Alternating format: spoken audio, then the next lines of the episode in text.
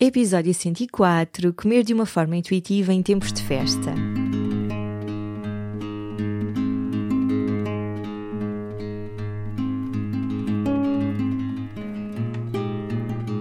Olá, eu sou a Cláudia e este é o Oficina Podcast. Todas as semanas trago-te um convidado a uma reflexão que te vão ajudar a viver de uma forma mais simples, feliz e consciente. No Oficina não existem verdades absolutas e aqui tudo é uma descoberta.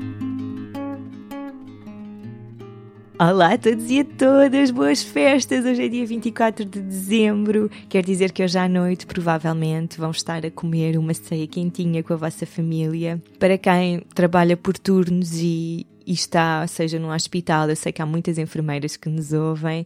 Desejo-vos uma noite ainda mais feliz e obrigada por todas as pessoas que fazem com que o mundo não pare e que hum, abdicam de estar com as suas famílias nesta noite que é sempre tão especial em prol dos outros. Então, esta semana vamos falar sobre como é que podemos comer de uma forma intuitiva em tempos de festa. Eu sei que hoje é dia 24 e que provavelmente já não vão a tempo de muitos jantares, não é? De jantares de, de amigos, da empresa, etc. Mas ainda vão a tempo de, desta semana entre o Natal e a passagem de ano, que também é uma semana de muitos sucessos, para aplicar aqui algumas coisas e aprenderem algumas ferramentas para começarem a criar esta conexão com a comida e com a forma como nutre o vosso corpo. Há duas semanas eu fiz-vos uma pergunta no Instagram sobre o que é que preferiam ouvir aqui no podcast, as três ferramentas para um 2020 mais feliz ou comer de uma forma intuitiva em tempos de festa. E a verdade é que foi a primeira que, que ganhou, que teve mais votos, foi por isso que eu falei sobre isso há duas semanas, mas entretanto recebi muitas mensagens a pedirem para eu também falar sobre este tema e é por isso que estou aqui hoje, talvez até um bocadinho tarde, mas nunca é tarde, nunca é tarde para aplicar estes princípios. Antes de passarmos ao, ao episódio em si e às ferramentas que vos trago, quero só recordar-vos que o programa Holísticas estão abertas as inscrições para a quinta edição e que vai decorrer de 10 de fevereiro a 5 de abril. Vão ser oito semanas muito intensas. O programa é todo online e a ideia é ajudar-vos em conjunto com o resto da equipa do Holística, a criar um estilo de vida saudável e sustentável para vocês. Eu decidi criar o Holística porque percebi que muitas vezes as mulheres que acompanhavam queriam mudar uma coisa, queriam mudar a alimentação, mas desfocavam o resto. E não pode ser. Para nós termos um estilo de vida saudável e equilibrado, o que quer que seja que isso signifique para ti, é preciso vermos como um todo, porque nós somos seres altamente complexos. E, portanto, é preciso cuidar da nossa alimentação, da, do nosso diálogo interior, das nossas rotinas, é preciso termos uma prática de centramento, que aqui no Holística é meditação, é preciso termos uma relação saudável com a comida, senão vamos ser reféns da comida para o resto da vida. E para além disso tudo, também temos de cuidar das nossas relações, do nosso trabalho, do impacto que temos no planeta. Enfim, o Holística aborda tudo isto. É um programa muito intenso. Esta já é a quinta edição.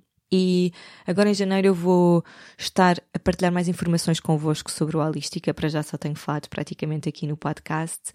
Nós vamos manter grupos pequenos porque é muito melhor para nos conectarmos com os participantes e também para as participantes acaba por ser mais vantajoso porque tem um acompanhamento mais individualizado e para além disso conseguem puxar umas pelas outras. Os programas online têm a grande desvantagem de ser muito fácil, a vida atropela-nos e nós facilmente deixamos o programa online para segundo plano e não é de todo isso que queremos. Nós queremos mulheres no Holística que estejam preparadas para a mudança, que estejam comprometidas, envolvidas, que hum, usufruam de todos os conteúdos e acreditem, é mesmo muita coisa para trabalhar e que estejam aqui de coração. E pronto, vou deixar na descrição do episódio todas as informações acerca do Holística. Convido-vos mesmo a ver, a ouvir com calma os episódios do podcast onde nós já falamos sobre o Holística e depois em janeiro, se tiverem dúvidas, eu estou cá para vos esclarecer. E agora sim, vamos ao tema do episódio desta semana.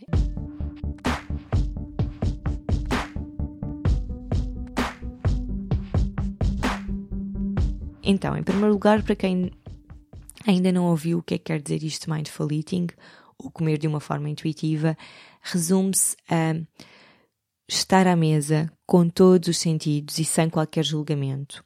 Nós frequentemente estamos a comer e estamos a julgar aquilo que estamos a comer. É porque tem muita gordura, é porque tem muitas calorias, é porque uma salada não me vai saciar, é porque eh, eu vou ficar mal disposta se comer eh, este bolo todo. E isso afeta bastante a forma como nós digerimos a comida, afeta nossa, as nossas emoções, começamos a criar uma relação super hum, tóxica e hum, difícil com a comida. E portanto, o que o Mindful Eating convida é a não termos qualquer preconceito, qualquer crença em relação à comida, é termos uma postura completamente neutra. Eu já falei bastante sobre isso aqui no podcast e por isso vou deixar depois no, no final do episódio algumas referências para vocês ouvirem, onde eu aprofundo com mais detalhe esta questão do mindful eating. O episódio desta semana é mesmo para nos focarmos nos tempos de festa. Mas antes de passar às dicas que vos trago, queria só dizer-vos algumas coisas em relação a esta questão do mindful eating. E que é, quem mais restringe a sua alimentação tem maior probabilidade de desenvolver uma compulsão alimentar. Isto porquê? Porque o fruto proibido é o mais apetecido e quando eu sei que não posso comer aquela coisa, é a coisa que eu mais vou querer comer. Portanto, esta restrição nunca é uma coisa boa. E se repararem, muitas vezes quando nós vemos pessoas que desenvolvem distúrbios alimentares e compulsões alimentares, é porque até chegarem a esse distúrbio, antes disso tiveram longos períodos de tempo em restrição. Portanto, a restrição nunca é uma coisa boa para nós, em nenhuma maneira, não é? E com a alimentação é a mesma coisa. O segundo aspecto que quero referir é que todos temos uma relação emocional com a comida. Faz parte, faz parte de sermos seres humanos.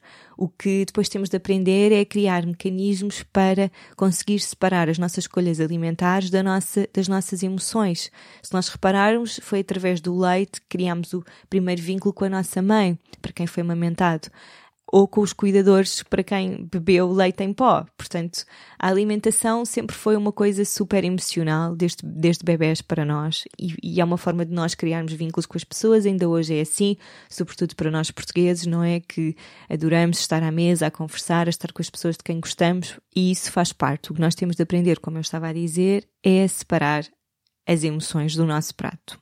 Depois, esta é difícil de encaixar porque o modelo, esta cultura da dieta em que nós vivemos, está-nos sempre a dizer o contrário, mas eu acredito que quem é livre e come de uma forma intuitiva vive sem restrições, come as porções que quer, os alimentos que quer, independentemente de ter açúcar, de ter glúten, de ser um processado ou não, não existem alimentos bons ou maus, proibidos ou permitidos. Eu sei que esta é difícil de engolir, literalmente, mas é mesmo assim e eu tenho experienciado isto nos últimos anos.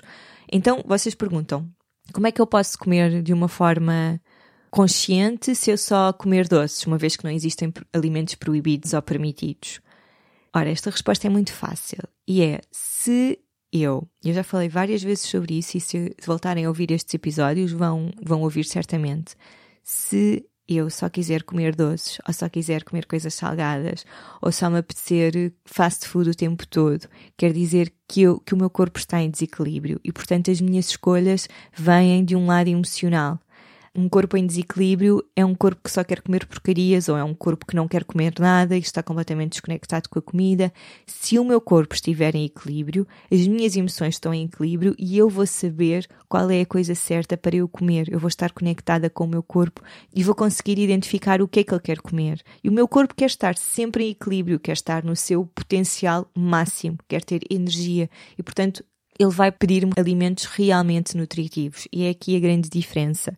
Depois, no que diz respeito a mindful eating, este é um caminho que se faz literalmente a cada garfada. Eu também estou sempre a falar nisto e que é como nós temos uma relação emocional com a comida, faz parte de sermos humanos, este é um trabalho que tem de ser feito diariamente.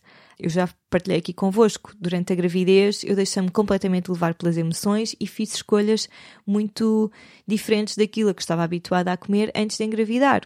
Existem períodos da vida em que nós vamos comer de uma forma mais intuitiva, existem outros períodos em que, por estarmos em desequilíbrio emocional, hormonal, físico, isso vai afetar também as nossas escolhas. E o que nós temos de aprender é a navegar em todas estas fases da nossa vida, não é? Não é só comermos de uma forma intuitiva quando estamos bem e felizes, mas sempre. Então, agora que fiz assim um apanhado de algumas coisas que considero importantes aqui nesta questão do Mindful Eating, trago-vos 5 dicas para comer de uma forma intuitiva em tempo de festas.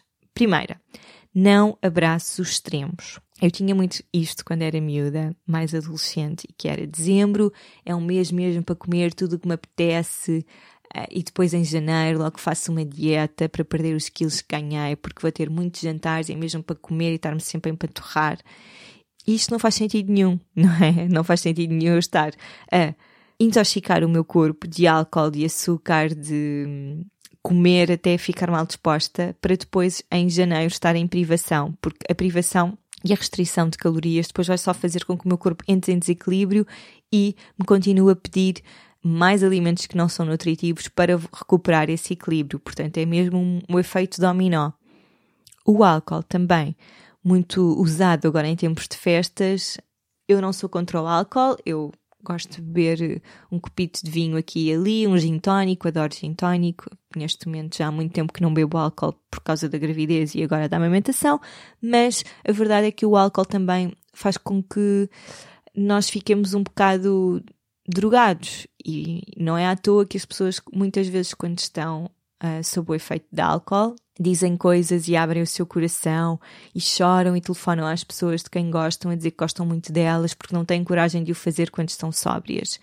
E isto também é muito parvo, não é? Porque o álcool também desconecta-nos das nossas emoções, para além de que é altamente prejudicial para o nosso corpo. Portanto, a primeira dica é não abraçar os extremos, esta coisa de eu agora vou jantar a casa de, dos meus avós e, portanto, vou comer até ficar mal disposta e depois em janeiro logo faço dieta. Isso não faz qualquer sentido.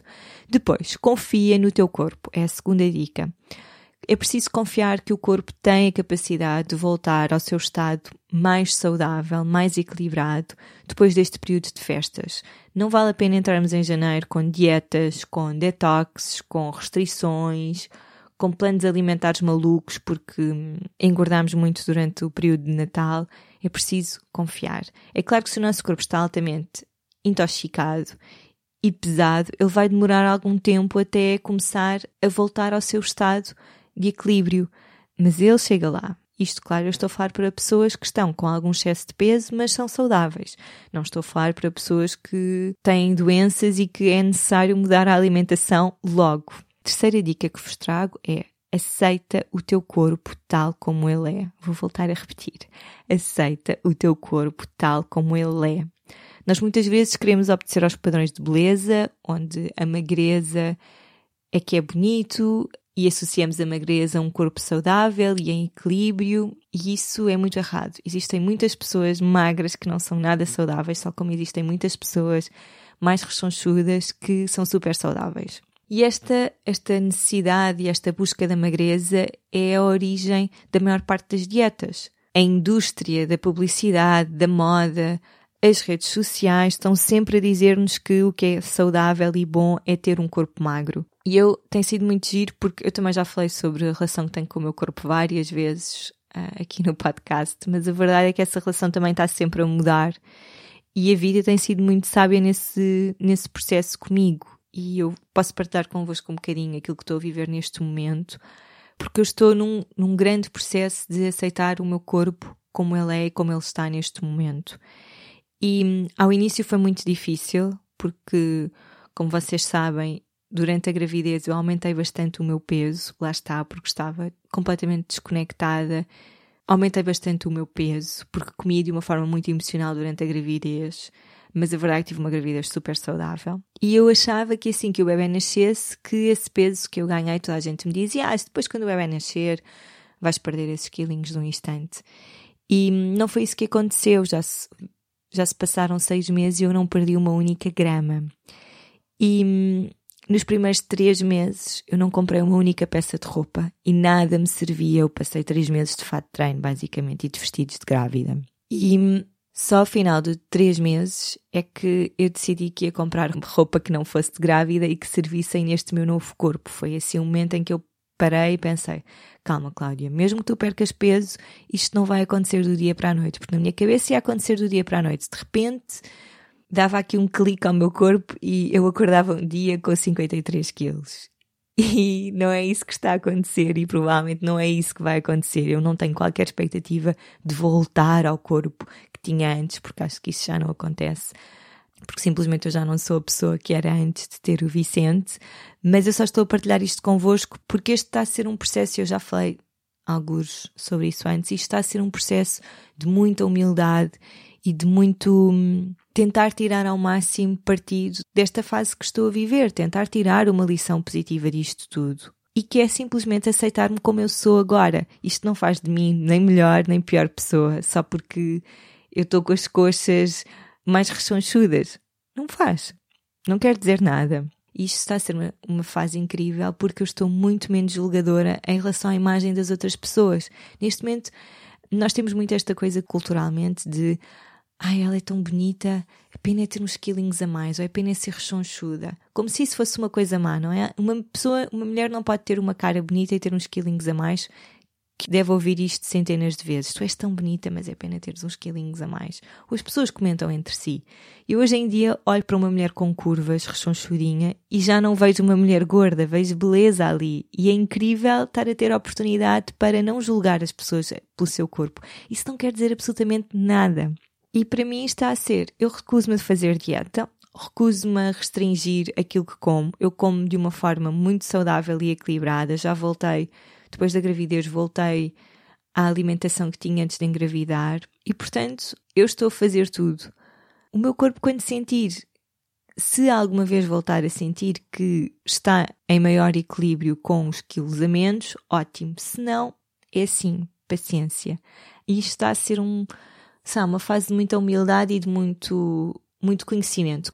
Posso-vos dizer que há dias em que sinto imensa paz com este corpo que tenho, olho ao espelho e consigo reconhecer que, que é um corpo bonito e que é o meu corpo e honro isso, mas depois há outros dias em que fico colada ao passado e olho, abro o meu armário e vejo todas as roupas que eu tinha e que não me servem e fico, fico um bocado assustada e triste, mas depois passa. Isto a verdade é que cada vez menos eu penso nisso. É uma coisa que estou a aceitar e a abraçar e está a ser um processo muito, muito forte. Depois, a quarta dica que vos trago é separa as relações familiares do que comes. Isto porque o Natal é uma época muito bonita, de muito amor, de muita união, de muita paz, mas também é uma época onde as famílias se encontram e existe sempre alguém na nossa família com quem nós temos ali alguma fricção e muitas vezes existem assim dinâmicas familiares um bocado malucas e isso faz com que nós estejamos à mesa mais tensos e isso obrigatoriamente vai nos fazer comer de uma forma emocional, seja porque perdemos o apetite,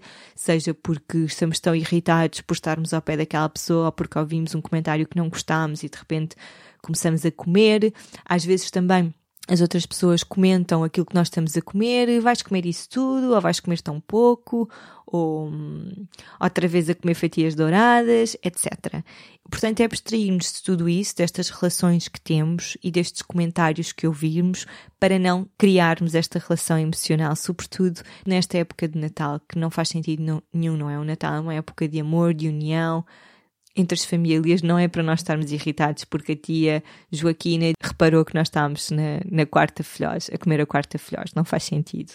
Depois, controlo de porções é uma forma de fazer dieta. Nós muitas vezes ouvimos que em tempos de festas devemos controlar aquilo que comemos, podemos comer de tudo, mas têm de controlar. E, e os dois só em pequenas quantidades. E era aquilo que eu estava a dizer. Isso não está errado em dizermos isso, não é? Como é óbvio, não é bom nós comermos 3 quilos de, de azevias no, numa noite. Mas se o nosso corpo estiver em equilíbrio, ele não vai querer comer 3 quilos de azevias numa noite. O nosso corpo vai ficar mal disposto ou vai ficar saciado e satisfeito à segunda azevia. E nesta questão de, do mindful eating, não existem controle de porções. Eu volto a repetir, o objetivo do mindful eating não é comer tudo e mais alguma coisa, não é intoxicar os nossos corpos, mas é quebrar com estas crenças que também muitas vezes temos de que os outros é que sabem o que é que nós devemos comer. Se nós estivermos verdadeiramente conectados, nós conseguimos fazer escolhas por nós. E isto é algo que eu vou focar muito no próximo ano, aqui no, no Oficinalis. E só uma nota final, antes de me ir embora, é que isto tudo que eu estou a dizer não se aplica, como eu já disse, a pessoas que sofrem de compulsão alimentar, ortorexia, anorexia, bulimia, etc. E que essas pessoas devem ser acompanhadas por um psicólogo, por um nutricionista, devem trabalhar muito esta questão das crenças, de eliminar estes padrões. E claro que podem aplicar e devem aplicar os exercícios de mindful eating, mas isso não é por si só a solução. Para quem tem algum distúrbio alimentar, deve mesmo procurar um acompanhamento individualizado e profissional. E para terminar, quero deixar-vos aqui alguns episódios para aprofundarem sobre este tema, sobretudo porque agora só volto daqui a duas semanas e, e assim ficam com muito tempo para ouvir. Então, vou dividir estas ferramentas em duas partes. A relação que temos com o corpo, que é super importante, porque isso também afeta muito a forma como nós comemos, como eu já disse, e depois os episódios sobre mindful eating. Então, a relação que temos com o corpo, nós temos o corpo de amor, episódio 14, o excesso de peso, perda de peso, com a Sara da Silva Diniz. Ela falou sobre uma fase da vida dela em que controlava o que comia, em que fazia muito ginásio, isto porque idealizava aquela figura, aquele corpo uh, escultural e depois teve uma lesão e falámos sobre um bocado como é que ela navegou toda essa fase de não poder fazer exercício físico. Depois convidei a Marta Ferreira, que é a Marta Elixas, a Vânia Duarte do Lolitais, a Marta Taborda, que é atriz, a Margarida Pereira do Feeding My Purpose e a Helena de Sangaris Mota para falarem sobre a relação que têm com o seu corpo. Portanto, isto é o testemunho, é um episódio com cinco convidadas, onde cada uma dá o testemunho de como é que é a relação que têm com o seu corpo. E é um episódio muito especial porque cada mulher tem uma história com o corpo diferente e tem uma relação diferente com o corpo. E esta relação, como eu estava a dizer, também vai mudando ao longo do tempo. Depois, o episódio 65, eu falei com a Alexa Gonçalves sobre várias coisas, mas uma delas é a relação que ela tem com o corpo dela, uma vez que sempre foi muito magra e sempre ouviu muitos comentários de, do que é ser magra e como é que ela cresceu com isso. Depois, as outras propostas que vos trago para ouvirem é sobre o Mindful Eating e é o episódio 10, foi a primeira vez que eu falei sobre este tema. O episódio 12, 5 histórias de amor e desamor com a comida. No fundo, vem um bocado mostrar-vos esta questão da relação emocional que nós vamos desenvolvendo com a comida ao longo da vida. Depois temos o episódio 25, onde eu falei sobre alimentos bons e alimentos maus, afinal, o que devemos comer.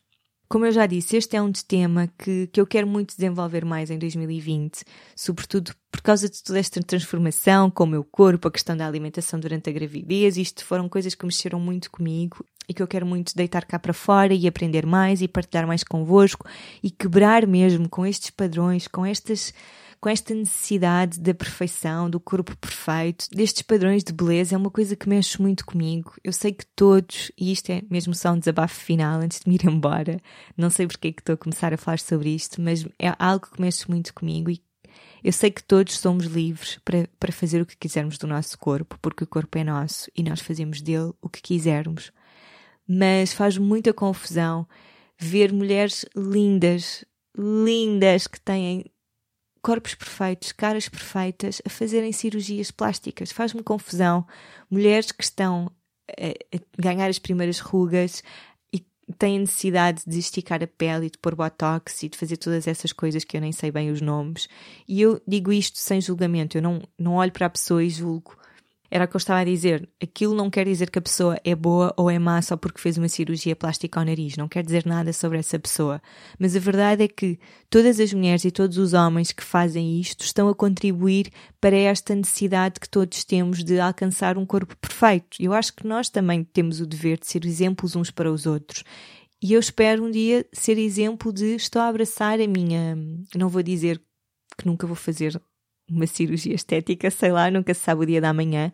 Existem muitas cirurgias estéticas, claro, que são feitas por uh, acidentes e que a pessoa precisa mesmo de. Não é disso que eu estou a falar, eu estou a falar de mulheres. E temos muitas atrizes portuguesas, temos apresentadoras de TV, muitas famosas e pessoas que chegam a milhares de pessoas e que têm um impacto brutal, que são lindas, que têm corpos lindos e que promovem esta questão de eu sou linda, mas não estou feliz com o meu nariz. E é o que eu estou a dizer eu tenho mesmo mixed feelings, porque por um lado eu acho que somos mesmo todos livres e devemos fazer aquilo que quisermos com o nosso corpo, mas por outro lado também temos o dever de ser o exemplo e de abraçar aquilo que nós somos, não é? Porque faz tudo parte da vida, as rugas fazem parte, a flacidez faz parte, as estrias fazem parte e esta indústria em que estamos todos metidos promove exatamente o oposto. E é por isso que este é que é um tema que eu quero muito desenvolver aqui no próximo ano e trazer-vos mais informação e, acima de tudo, mais reflexões do que é que faz sentido, o que é que vale a pena na nossa vida nós estarmos preocupados com. Enfim, desculpem este desabafo final, não estava nos planos. Antes de me ir embora, vou só ler-vos as, as reviews desta semana.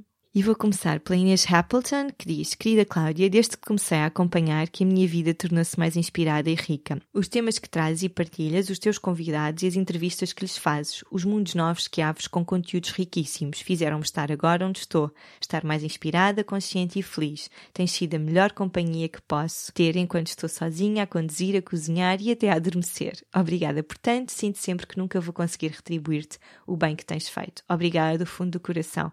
Obrigada, querida Inês. Eu já tive o privilégio de conhecer a Inês ao vivo. Obrigada, Inês. Um grande beijinho e festas felizes. A Ruth Maneira diz-nos: Cláudia, és a minha melhor companhia dos últimos tempos. Considero-te a minha melhor amiga virtual. Ai meu Deus, que coisa tão fofa! Obrigada, Ruth. Adoro os teus podcasts, são super inspiradores, temas muito interessantes e para não falar da tua voz cativante, substitui a televisão cá de casa pelo iPad para ouvir os teus podcasts. Foi sem dúvida a melhor opção. Grata por tudo, muitos beijinhos e continuação de um ótimo trabalho. Obrigada, querida Ruth. Eu sinto que sabe, que esta nossa pequena comunidade somos todas besties e eu já partilhei tanta coisa tão íntima convosco que existe mesmo um grau de intimidade muito grande por aqui. Obrigada, Inês e Ruth. Obrigada a todas as pessoas. Obrigada aos queridos patronos que continuam aqui fortes e firmes. Em janeiro nós vamos ter uma novidade. Vamos trazer-vos assim um, a possibilidade de se juntarem à Holística, porque sinto mesmo que merecem serem retribuídos por todo o carinho que têm prestado e por continuarem aqui a apoiar, apesar do clube estar paradíssimo. No próximo trimestre eu já vos vou poder contar um bocado tudo o que está a acontecer no, nos bastidores aqui do Oficinalis, mas pronto, até lá quero desejar-vos um ótimo Natal. Espero que tenham mesmo as festas muito felizes, que aproveitem para estarem conectados com a vossa família, com os vossos amigos, que, que não queiram saber dos presentes e das coisas que vão receber e do aquela pessoa deu um presente melhor à prima do que me deu a mim. Enfim, nada disso tem qualquer importância. O que importa é estarmos vivos, é super clichê, mas é verdade. É esta oportunidade que temos todos os dias para viver, para experienciar, para crescer. E pronto, e desejo-vos um excelente Natal, desejo-vos um 2020 ainda melhor, nós cá estaremos. Espero que seja um ano de muita expansão, de muita saúde para todos, de muito amor, de muitas aventuras, porque na vida só precisamos mesmo disso. Até para o ano, um grande beijinho a todos, um dia cheio de sol interior.